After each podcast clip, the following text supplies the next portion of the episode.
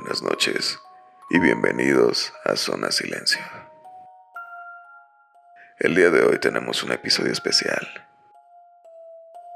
Estaremos narrando historias del metro de la Ciudad de México. El metro de la Ciudad de México guarda miles de leyendas de fantasmas y aparecidos en lo más profundo de sí mismo. Almas en pena, espíritus errantes, espectros de otro plano existencial que se quedaron atados en las instalaciones del metro. Un par de relatos sobre algunas brujas que han sido vistas. Esos solo son algunos de los varios relatos que hay en el sistema de transporte. El siguiente episodio serán dos historias basadas en hechos reales que sucedieron justo ahí, en el metro de la ciudad. Sin más, comenzamos.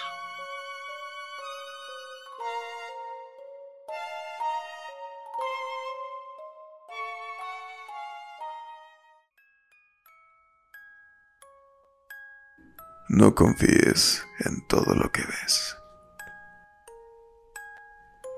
La siguiente historia la compartió un policía del metro y nos pidió que adaptáramos la historia manera de guardar su identidad. Por lo mismo, los nombres usados y ubicaciones han sido cambiados. Todo inicia así. Desempeñé mis labores como policía de transporte por casi tres años, en los cuales me tocó vivir casi de todo. Detenciones, asaltos, carteristas, riñas, vendedores e incluso partos eran de las cosas más comunes a lo cual uno estaba expuesto en su jornada de trabajo. Mes con mes se me asignaba una línea diferente.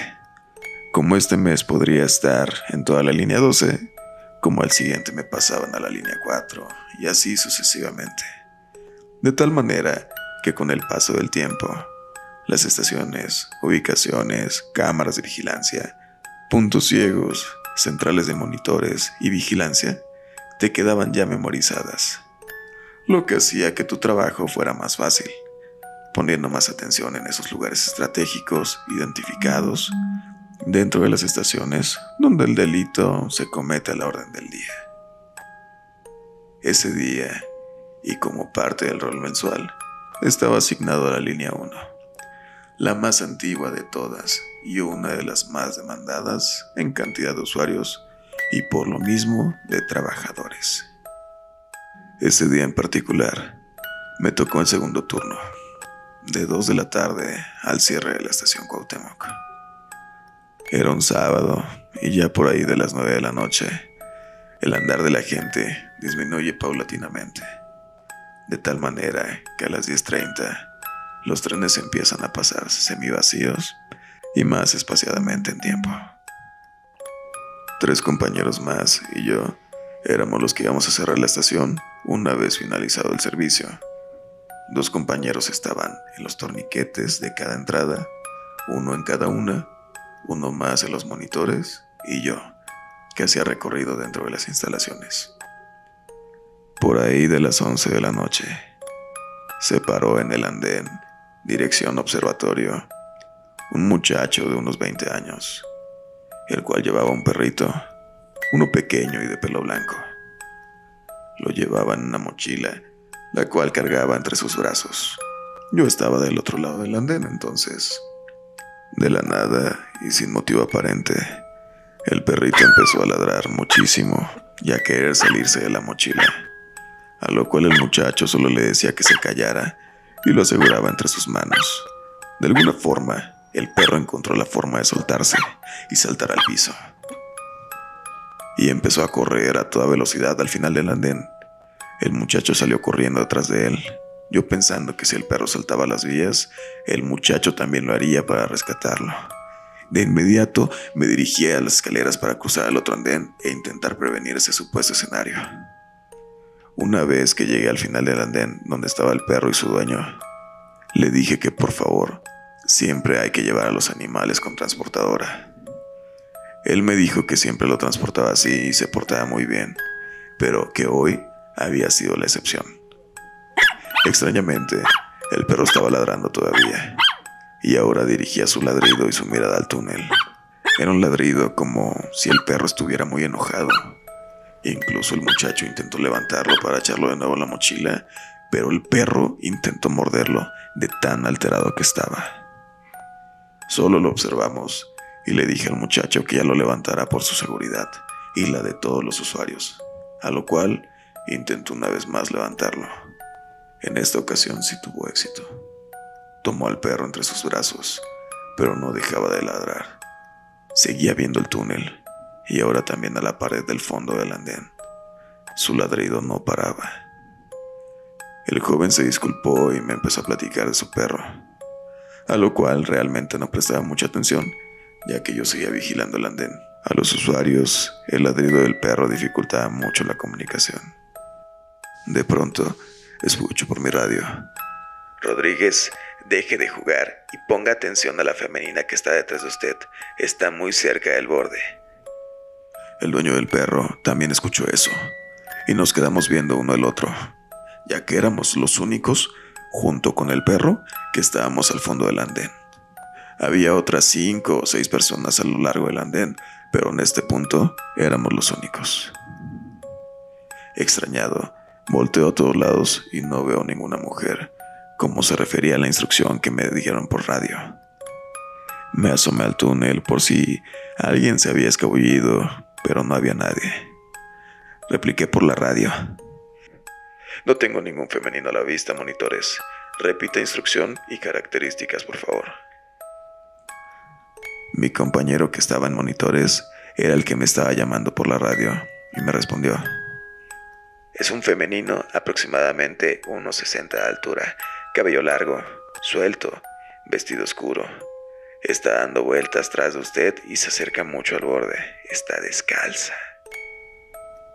Después de esta descripción, el perro cambió su ladrido. Ahora un chillido como de miedo. Un chillido que no paraba. El dueño del perro escuchó la descripción que me dieron por la radio desde monitores y de nuevo nos quedamos viendo como sorprendidos, ya que no había nadie más ahí. De nueva cuenta repliqué por la radio que no había nadie más que yo, un perro y un muchacho. En ese momento se sintió la presión del aire dentro del túnel. Es el aviso de que el tren estaba llegando. El muchacho, el perro y yo estábamos a una distancia segura del borde por lo que no nos movimos. De pronto por la radio suena la siguiente. Alerta, implementar protocolo de prevención de suicidio.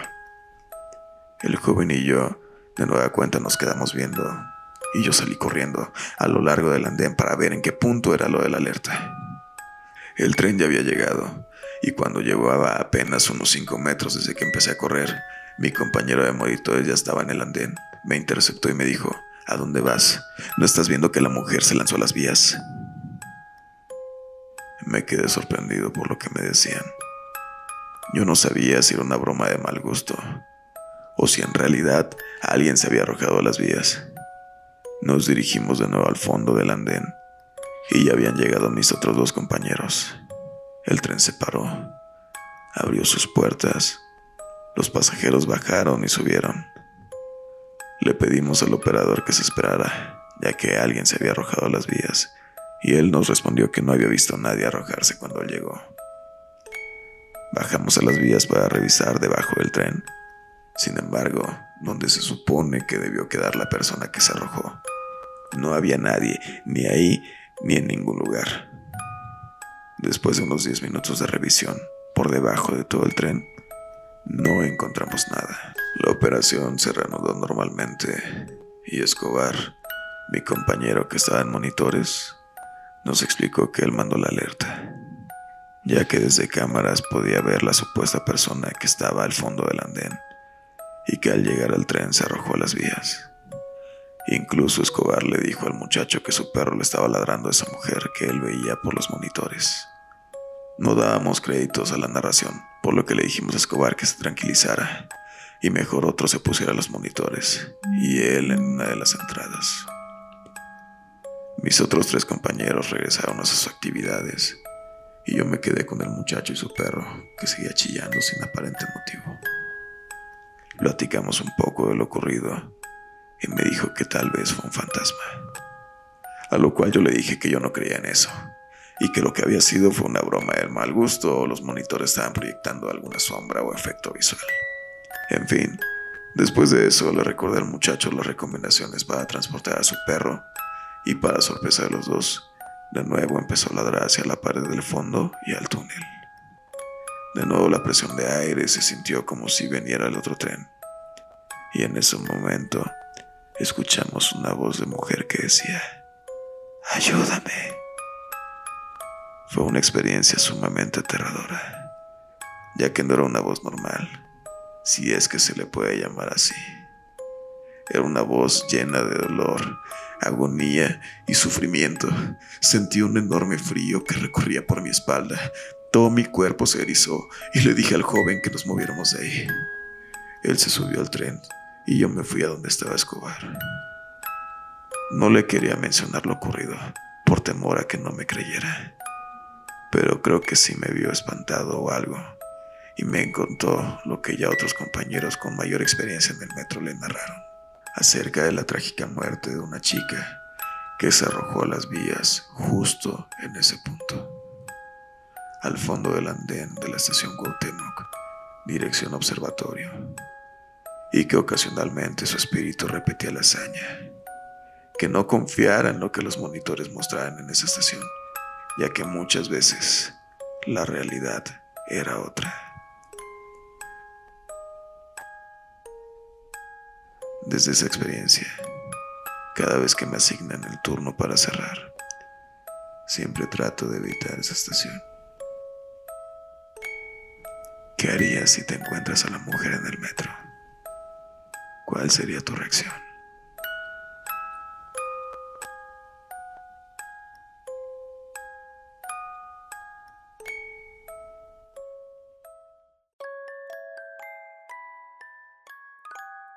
Las brujas de Apatlaco. De regreso a mi casa, aproximadamente a las 10 de la noche, aburro el metro de la línea 8. Saqué un libro de la conquista de México, escrito por Prescott. Me metí en la lectura tanto que no me daba cuenta de cuando el metro paraba, ni de quién subía, ni de quién bajaba. Al llegar a la estación Apatlaco, se subieron tres mujeres de las cuales una llevaba un niño como de tres años en brazos. Me di cuenta de esto porque al entrar al vagón iban riendo muy fuerte. Dos de ellas se sentaron en el asiento doble a mi izquierda y la que llevaba al niño se sentó enfrente. Todas ellas muy bonitas, de piel blanca, ojos verdes y cabello rubio. De repente, la que se veía más joven me sonríe y me comenta.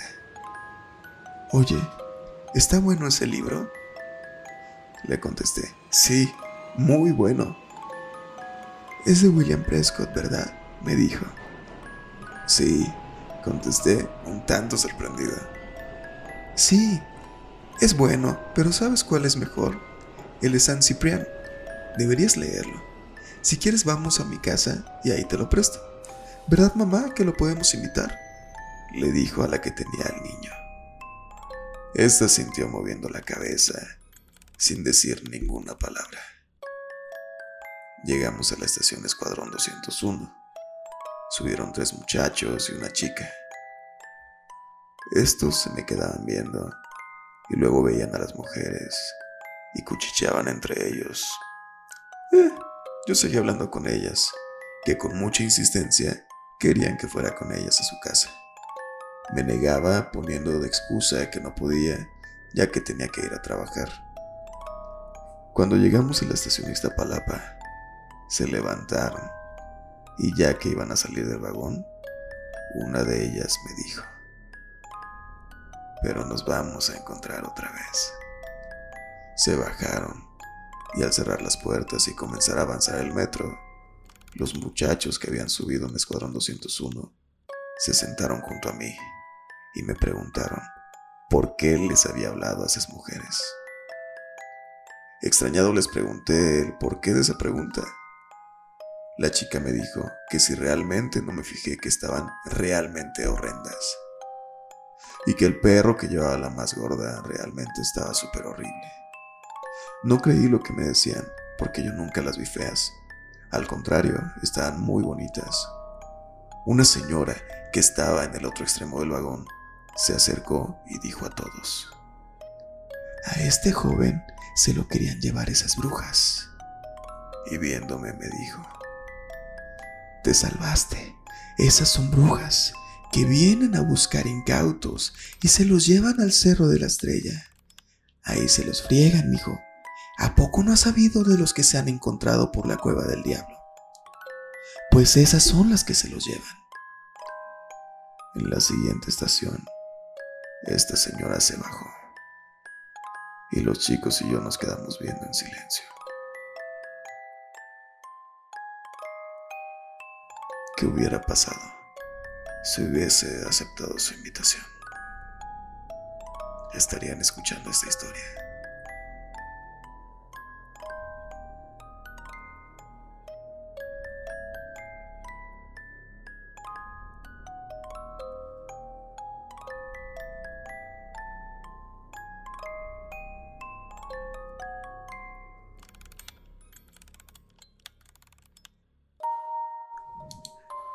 Después de haber escuchado estas historias, volverás con la misma confianza al metro. O en un par de meses me estarás contando también una historia similar. Este fue nuestro nuevo episodio, Historias del Metro de la Ciudad de México.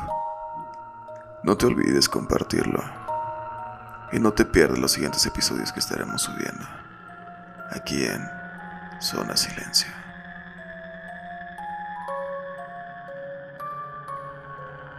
Buenas noches.